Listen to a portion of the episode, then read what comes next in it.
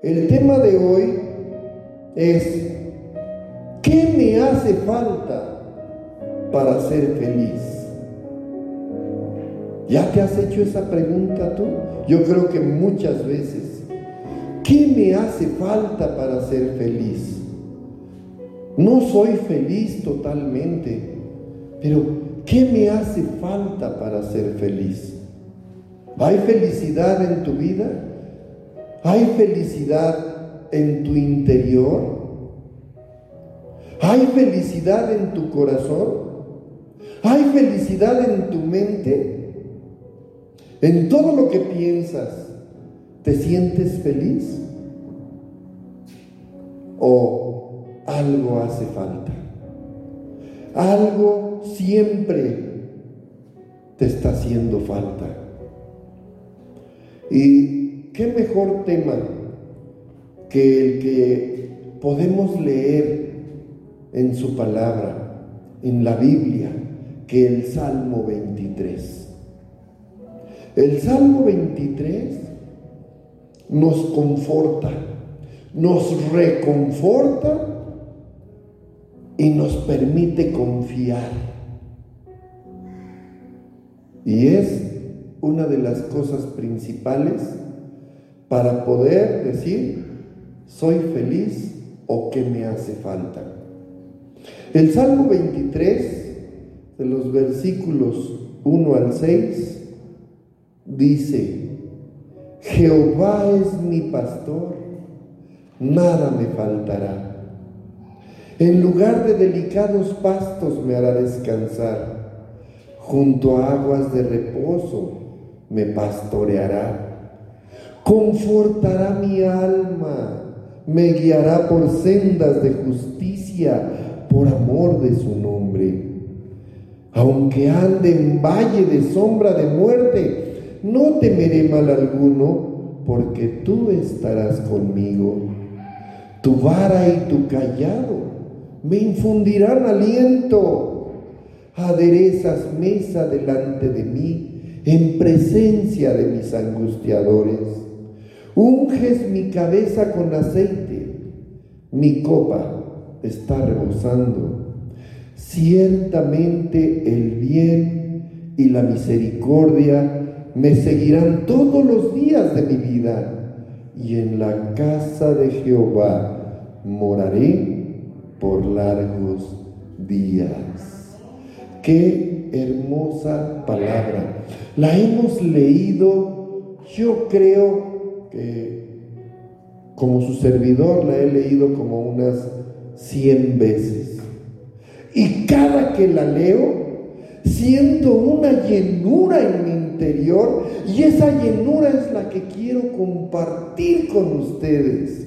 Que sientan esa llenura. Cada que uno lee la palabra de Dios, hay partes que nos permiten rellenar huequitos de nuestra vida y poder caminar en los caminos conforme a la voluntad de Dios.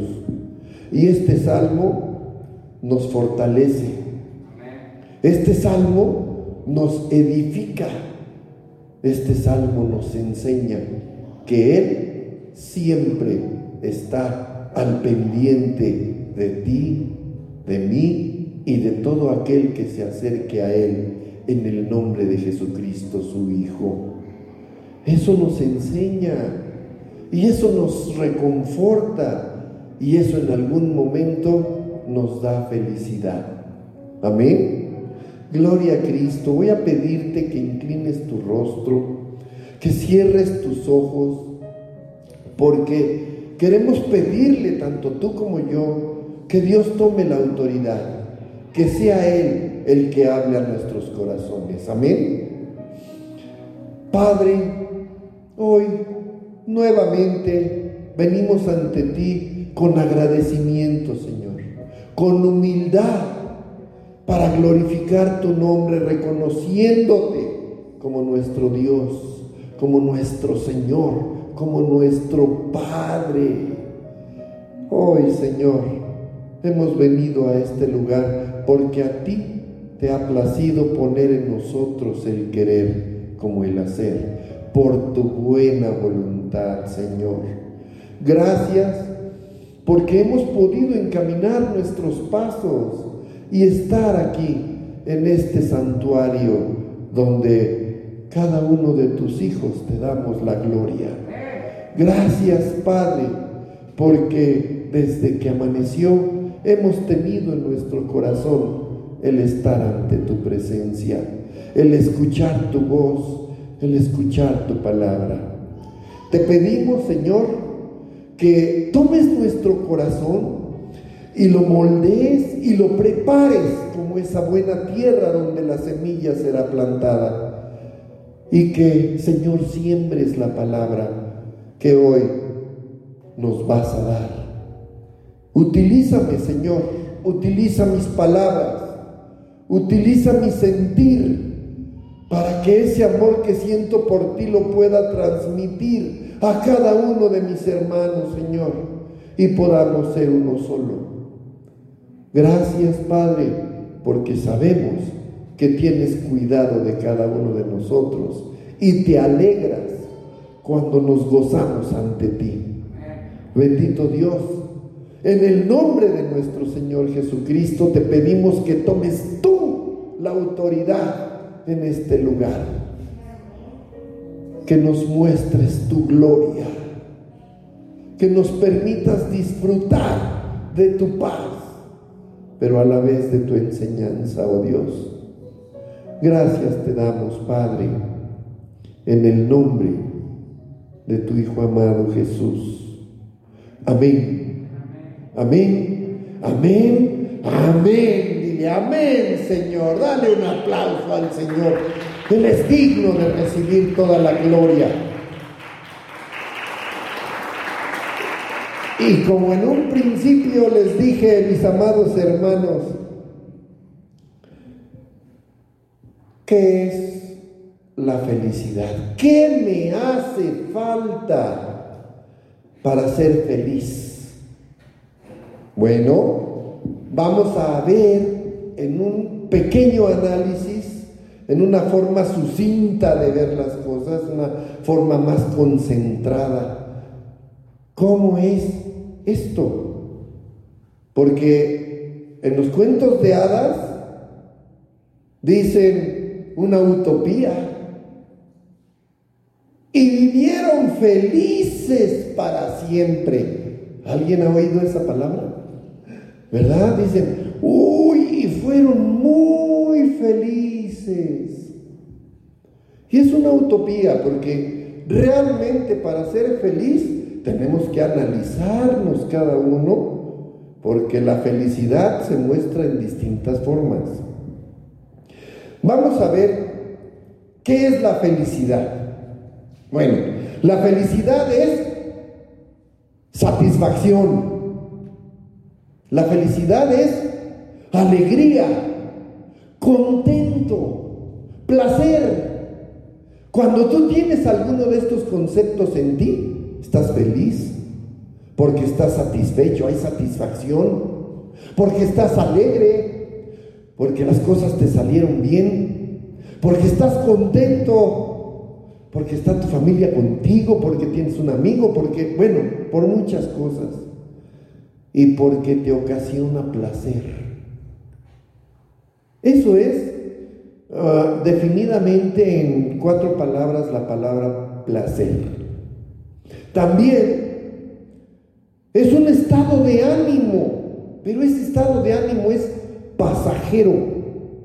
Y lo tiene la persona que se siente plenamente satisfecha por gozar de lo que desea o por disfrutar de algo bueno. Pero como lo dije en un principio, es pasajero. También la felicidad viene por alcanzar objetivos que uno se fija. Superar los distintos retos de la vida cotidiana, eso también te ocasiona felicidad. Esto es lo que me hace sentir feliz, que pude superar esta cosa, esta situación, que pude alcanzar este objetivo. El ser humano, amados hermanos, siempre está en busca de la felicidad y es un concepto que es válido. ¿Por qué? Porque todos queremos ser felices, claro.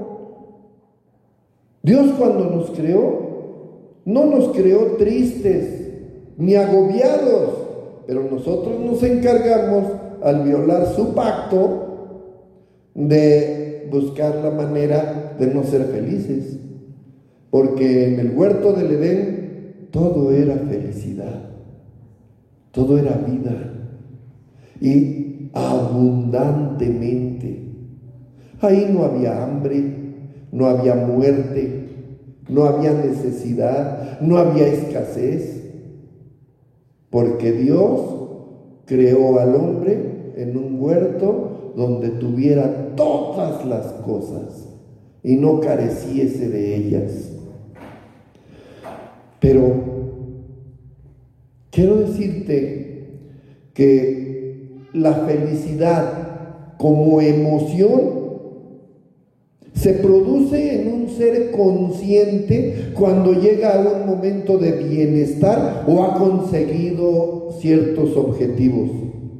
Esos objetivos los realizan como individuo o cuando es quitada también una carga muy pesada. Eso te permite ser feliz.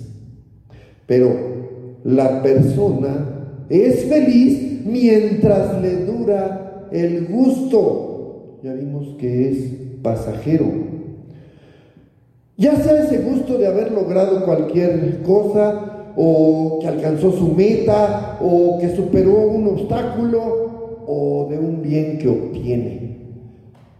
Cuando a un niño le das una paleta, ¿cómo lo haces? Lo haces feliz porque le gustan los dulces, pero su felicidad dura lo que le dura la paleta.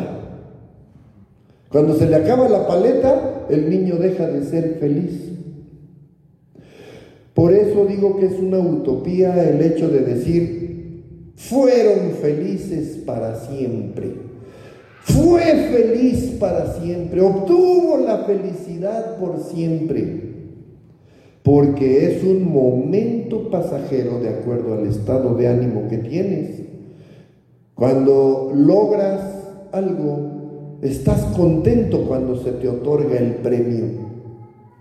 Ese premio que tanto esperabas. ¡Uy! Como al niño que le dan una bicicleta nueva cuando nunca la ha tenido, ¿no han visto cómo hace? Da vueltas, parece mosca con DDT. ¿Por qué? Porque le gustó lo que le regalaron. Él esperaba eso desde hace mucho tiempo. Y eso le ocasionó una dicha tremenda, una felicidad que lo desbordaba o que lo desborda. Pero al cabo de tres o cuatro días, la bicicleta ya no la tiene todos los días. Ya la usa por ratos, pero al cabo de dos meses la bicicleta ya está medio arrumbada y llena de polvo. ¿Por qué? Porque pasó el momento del gusto, de la obtención de esa meta del niño, de obtener su bicicleta. ¿Cuándo una persona deja de ser feliz? Y estoy diciendo que puede tener las cosas que lo han hecho feliz. Una persona, y fíjense lo que les voy a comentar, pierde su felicidad que ha obtenido aunque tenga mucho dinero si alguien le dice, ay, te ves gorda, como que tienes unos kilitos de más. ¿Qué pasa en la persona? Uf, ay, empieza a verse y lo primero que busca es un espejo. ¿De qué punto me habrá visto que, híjole, estoy gordo, estoy gorda? Tengo que hacer algo para que no me lo vuelvan a decir. En ese momento, aunque tenga toda la economía del mundo y se sienta bien en otros aspectos, eso que le dijeron le rompió la felicidad. O que le dijeron, ay, estás bien flaca, mira, ¿Qué te pasó? ¿Te enfermaste? O sea, y si no estuvo enferma, la enferma en los comentarios. Y eso hace que pierda ese ánimo que le ocasionaba felicidad. A lo mejor se compró una ropa bien adecuada, bien bonita para ella y se vio también que cuando salió y se encuentra a su amistad le dice, ay, oye, qué gustos.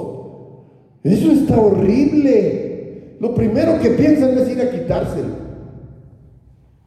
Y le rompió su felicidad que tuvo cuando adquirió esa ropa, esa prenda, esa cosa que trae puesta. Por eso es que es tan pasajero el momento de dicha y de felicidad que no puede ser para siempre. Siempre vamos a tener algo que nos digan o que veamos que no nos agrada. Y si no nos agrada, nuestra felicidad baja de rayitas. Cuando le dicen, ay, estás re feo, pues ¿qué te hiciste? ¿Qué te hiciste en ese pelo? Mira nomás cómo te ves. Siempre estamos al qué dirán, al cómo me ve la gente, cómo estoy ante la sociedad. Y es lo que más nos preocupa, nuestro estatus. ¿Por qué? Porque también cuando se siente la persona económicamente pobre, ante los demás,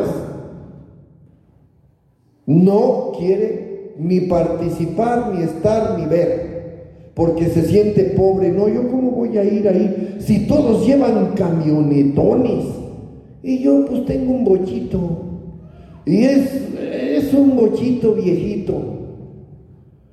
O tengo un Nissancito. Y mira, pura camionetona, puro, puro coche del año y el mío ya está viejito. Y no se pone a ver que su medio de transporte lo lleva a donde él quiere, sea viejito, sea chiquito, sea mal cuidado, esté maltratado. Exactamente lo lleva al mismo lugar que lo lleva la camionetona. Y no estoy diciendo que no tengamos derecho de tener las cosas, pero pierdes tu felicidad por querer sentirte igual que los demás que están en otro nivel y que se supone son tus amigos. Y eso también sucede aquí en la iglesia. A veces vemos cómo hay hermanos que van progresando, que van teniendo y van superando ciertas cuestiones y, ay no, pues el hermano cómo le hace. A él sí lo escucha el Señor. Y vas perdiendo tu felicidad por querer tener las cosas que otros tienen o por querer sentirte mejor que otros. En lo que vistes, en lo que comes, en lo que tienes, en donde vives. Ay, pues tengo ahí en su humilde casita. Hermanos, Debemos de darle gloria a Dios por cada cosa que nos permite tener, sea como sea, porque nuestra necesidad está siendo suplida. Pero queremos algo más. Y obtenemos ese algo más y queremos otra vez algo más. Y nuestra felicidad, ¿dónde está? Por los suelos, porque ahora quiero tener otra cosa más. Y no voy a ser feliz hasta que no lo tenga. En la pobreza económica, cuando las personas tienen lo necesario para vivir, debemos de ser felices. Porque la sobreabundancia nos hace renegar de este Dios tan hermoso que nos suple toda necesidad. Y nos lo enseñó Salomón. Está escrito en la Biblia.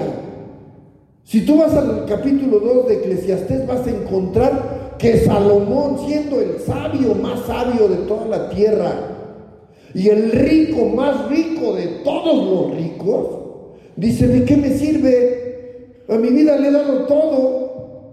No he negado a mi vista nada de lo que puedo gustar, ni a mi ser. Construí casas, puse jardines, hice todo y tuve de todo. Y al final de cuentas, ¿quién se va a quedar con eso?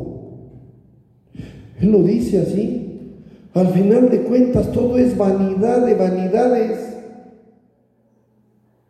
Sea suficiente lo que hasta hoy tienes y que Dios te permita ir progresando conforme a ese corazón dadivoso y lleno de ternura y de amor, de misericordia, porque quiere Dios misericordia y no sacrificios.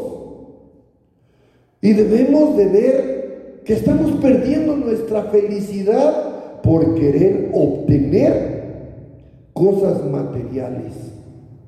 Y Salomón dice, todo esto se lo va a llevar el catre porque el día que yo muera, ¿de quién va a ser? ¿De quién va a ser todo mi esfuerzo en haber trabajado, en haberme obsesionado bajo del sol, llenando mi vida de vanidades? ¿De quién será el producto de mi esfuerzo y de mi trabajo? Y posteriormente, aparte de quién será, ¿Cómo se van a pelear por esas posesiones, por esos bienes materiales? Hermanos, nadie, por muy rico que sea, es feliz. Es feliz mientras disfruta los bienes de sus riquezas en el momento, pero está obsesionado en ver que no se lo quiten, que no se lo roben, que no merme esa riqueza, porque entonces se va a sentir pobre y entonces empieza a tener temor y miedo de perder lo que hasta ahorita ha logrado. Por eso es que la felicidad no puede ser para siempre. La felicidad es conforme se va logrando algo que se va obteniendo, pero luego, como seres humanos, nos fastidiamos de lo que quisimos y después ya no lo queremos, lo arrumbamos. Por eso que alguna vez tuve tanto deseo de tener y el día que lo tengo lo disfruto, pero es pasajero, porque luego empieza a rezagarse, me empieza a aburrir, ya no me gusta, ah, es que ya no me gusta. Pero pues tú lo deseabas, sí, pero ya no me gusta porque ya vi otra cosa que está mejor y su felicidad empieza a decaer. Pero también hay condiciones en la ley de la vida que se le presenta a cada persona. Porque cuando más feliz se siente, le avisan que acaba de morir un ser que ama. Y no puede continuar con esa felicidad que tenía hasta ese momento. Porque la muerte de alguien es aflicción para cada uno de nosotros cuando nos dicen eso. Cuando alguien muere de nuestros familiares, entra uno en un agobio, entra uno en un dolor tan fuerte que es insuperable, que solamente la persona que lo tiene lo comprende. Y hay hermanos o personas que llegan, no, el Señor te conforte, mi hermano, el Señor te dé de fortaleza. Las palabras es lo que menos quiere escuchar la persona que tiene dolor. La persona desea que alguien lo abrace, que alguien le demuestre cariño. ¿Por qué? Porque las personas entienden, entendemos cuando el dolor es fuerte. ¿Y creen ustedes que esa persona que está sufriendo ese dolor está siendo feliz? No. Está angustiada, está triste, tiene dolor. ¿Y la felicidad? ¿Dónde quedó? En ese momento ni cuenta de que tiene dinero, carros, casas, no le importa, porque la pérdida que está teniendo es irreparable. Y esas son las cosas de la vida que no permiten que nuestra felicidad sea eterna. Que nuestra felicidad sea para siempre. La pérdida de un bien. Ya dije lo que es la pérdida de un ser amado, pero también cuando pierdes un bien que con esfuerzo has logrado, porque te lo vinieron a robar, porque la delincuencia está en ese momento en el que tus bienes que con mucho esfuerzo has obtenido y de los cuales te gozas y te alegras y le das gracias a Dios y te sientes contento, viene alguien y se lo lleva. No es momento de contentarse, ¿verdad? No es momento de ser feliz porque se acaban de, de llevar algo que ha sido producto de tu propio esfuerzo. ¿Y dónde está la felicidad? Que dicen que es para siempre y que es por siempre. Más adelante les voy a decir cómo es que sí puede ser y cómo es que sí es que tu felicidad sea perdurable. ¿Qué es lo que te hace falta para ser feliz? ¿Por qué? Porque en tu desilusión o fracaso hay tristeza. No puede haber felicidad porque es una desilusión. Es un fracaso que puede ser en tu familia, que puede ser en tu trabajo. Y no puede haber felicidad cuando hay una desilusión o cuando hay un fracaso. Y tampoco hay felicidad cuando se manifiesta una enfermedad. La persona se siente mal, está enferma, no puede sentirse bien. Y ya vimos que la felicidad es bienestar. Por eso digo que es una utopía. Y fueron felices por siempre. Porque en carácter, dos personas diferentes tienen problemas. Pero la felicidad en esas dos personas está en saberse sobrellevar en esos problemas. ¿Qué me hace falta para ser feliz? Juan 16.3 dice, en el mundo tendréis aflicción, pero confiad ¿Qué dice Cristo? Yo he vencido al mundo, dice Jesús. Yo he vencido al mundo. Confiad, dice. Y no nos está diciendo que íbamos a ser felices toda la vida. Nos está diciendo que en este mundo tendremos que aflicción. Y aflicción es dolor es tristeza, es angustia, es necesidad. Y aquí en este mundo, mientras estemos en este cuerpo, vamos a ser afligidos. Y también nos dice que en diversas pruebas. Pero Jesús nos dice, confiad, confía, yo he vencido al mundo. Y si vamos tantito más para atrás para irnos confortando y reconfortando con la palabra, en Isaías 41:10 dice, no temas, porque yo estoy contigo. No desmayes, porque yo soy tu Dios que te esfuerzo. Siempre te ayudaré, siempre te sustentaré con la diestra de mi justicia. Promesa de Dios. No temas, pequeño, pequeña, hija, amada mía, amado mío, no temas. Yo estoy contigo. ¿Y quién te está diciendo que está contigo? El creador del cielo y de la tierra, el poderoso Dios. Él está diciendo, estoy contigo. En esto que te está pasando, no desmayes.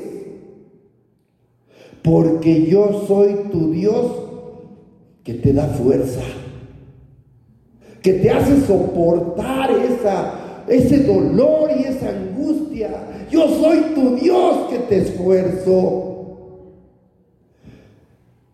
Aquí hay una palabra total. Dice, siempre, si me ayudan a leerla, siempre te ayudaré. Promesa de Dios, siempre te ayudaré, siempre te sustentaré con la diestra de mi justicia. Dice Jesús, dice el Padre, en el hueco de mi mano estás. Eres oveja de mi prado. No temas, no te angusties.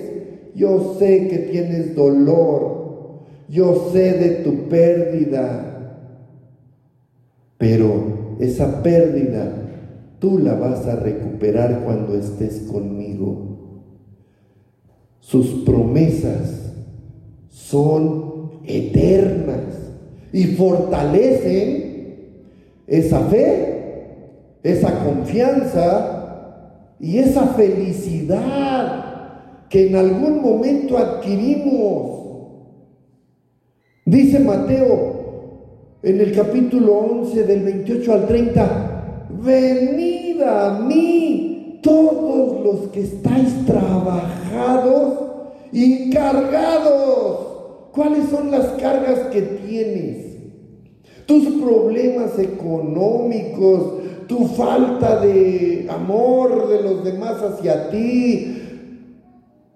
Bueno, puedo mencionar mil cosas, pero traes cargas en tu espalda, traes cargas en tu mente, en tu trabajo, se están viendo situaciones que es probable que te quiten, que te cambien, que, que ya no sea lo que tienes. Son tus cargas. Y dice Jesús, yo os haré descansar. Llevad mi yugo sobre vosotros y aprended de mí, que soy manso y humilde de corazón. Quiero decirles algo. Las personas felices por lo regular en un 99.9% son mansos y humildes de corazón. Y esas personas siempre ven el lado positivo de la vida, siempre ven el vaso medio lleno, no son negativos de ver el vaso, están en el mismo nivel, pero unos lo ven medio vacío y nosotros, los hijos de Dios, lo vemos como medio lleno. Ya le falta poquito para que lo llene el Señor. Porque ahí está nuestra confianza y está nuestra felicidad. Las personas que son de un corazón lleno de mansedumbre, que es fruto del Espíritu, y que son humildes en su corazón, siempre van a lograr tener paz. ¿Y qué es la paz en la persona? Es la dicha, es la felicidad, es la confianza, es la fe. Nos permite confiar y nos permite la fortaleza de superar cualquier vicisitud, cualquier tristeza, cualquier dolor, cualquier angustia. Dice, Aprended de mí, que soy manso y humilde de corazón, y que vamos a encontrar en él. Hallaréis descanso para vuestras almas. Cuando tú estás afligido por alguna situación, lo que está afligiéndose es tu alma. Si no es de enfermedad, tu cuerpo no está afligido. Tu cuerpo tú le dices, quiero hacer esto y va y, y te lleva. pero la aflicción está en tu alma. Y Cristo dice que hallaremos descanso en nuestra alma. Dice, porque mi yugo es fácil y ligera mi carga. Ahí empezamos a ver que la felicidad sí se puede contener, sí se puede sobrellevar. El dolor está, pero nuestra confianza está en quién? En Cristo. Nuestra confianza está en el Dios de nuestra salvación. Dice, es ligera tu carga. Tu carga, por muy pesada que sea, va a ser ligera.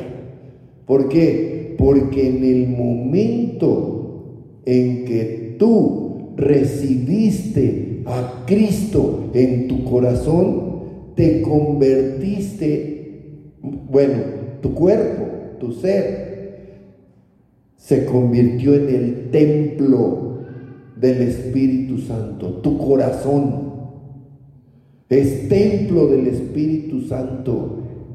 Y la felicidad que podemos nosotros mostrar ante los demás es que soy el templo de Dios, que Dios mora en mí, que tengo garantizada la salvación de mi alma y también la vida eterna. ¿Qué cosas más suficientes o qué motivos más suficientes para poder tener dicha y felicidad? Es la promesa de Dios. Mírate, mírate a ti mismo. Ay, ¿cómo puede estar aquí en mí el Espíritu Santo? que los cielos no pueden contener, lo dice la Biblia, y mi cuerpo lo contiene. ¡Qué dicha! ¡Qué felicidad! Y que Cristo haya dado su vida y que tú tengas la esperanza de la salvación de tu alma, garantizándote la vida eterna, vida después de que esto se muera. Esto no. ¿Qué más dicha? ¿Qué más felicidad? Porque todos, todos vamos a padecer situaciones de la vida porque en este mundo vamos a ser afligidos por muerte, por enfermedades, por pandemias, por por terremotos, por personas que nos juzgan, por quienes te dicen que estás gordo, estás flaco, porque estás pobre, por, por tantas cosas que te estás afligiendo. Nada más voltea tus ojos al cielo y dile, tú eres mi Dios. Cristo es mi Señor y en ti confío. Tú eres el que gobierna mi vida el que me quita el dolor del interior de, mi cuerpo. En primera de Corintios 6, 19 te lo confirma. O ignoráis que vuestro cuerpo es templo del Espíritu Santo, el cual está en vosotros, el cual tenéis de Dios. Solamente Dios te lo puede dar. ¿Para qué quieres dinero, riquezas, bueno, a lo mejor dinero para poder cubrir tus necesidades, sí, pero en mucha abundancia, en donde tu corazón se vaya hacia tus tesoros, ay no, ¿por qué? Porque el espíritu mismo se contrista cuando tú empiezas a voltear tus ojos hacia abajo y no hacia arriba. Y todo esto te es dado de Dios motivo de dicha como el niño que recibe su bicicleta o como cuando le da su paleta. A nosotros día con día Dios renueva sus misericordias y nos da una nueva oportunidad de vivir conforme a su voluntad, de desechar lo malo y tomar lo bueno cada día de la vida, cada día al amanecer, hacer el esfuerzo de obedecer a Dios. Y al anochecer, darle gracias de haber podido cumplir una parte de todo lo que tenemos que hacer, porque siempre fallamos. Nosotros sí fallamos, pero Él no. Dios nunca falla. Él siempre renueva su misericordia al darte una nueva oportunidad, hasta que tú mismo la desechas. Y hoy tuvimos la oportunidad de estar en este lugar, gracias a Dios, pero muchos ya no la tuvieron. Gracias a Dios porque tú, tú, tú, tú y el que me escucha tuvo esa oportunidad. Y esta palabra es para ti, para que la tomes, para que te sientas dichoso de participar y de ser miembro del pueblo de Dios.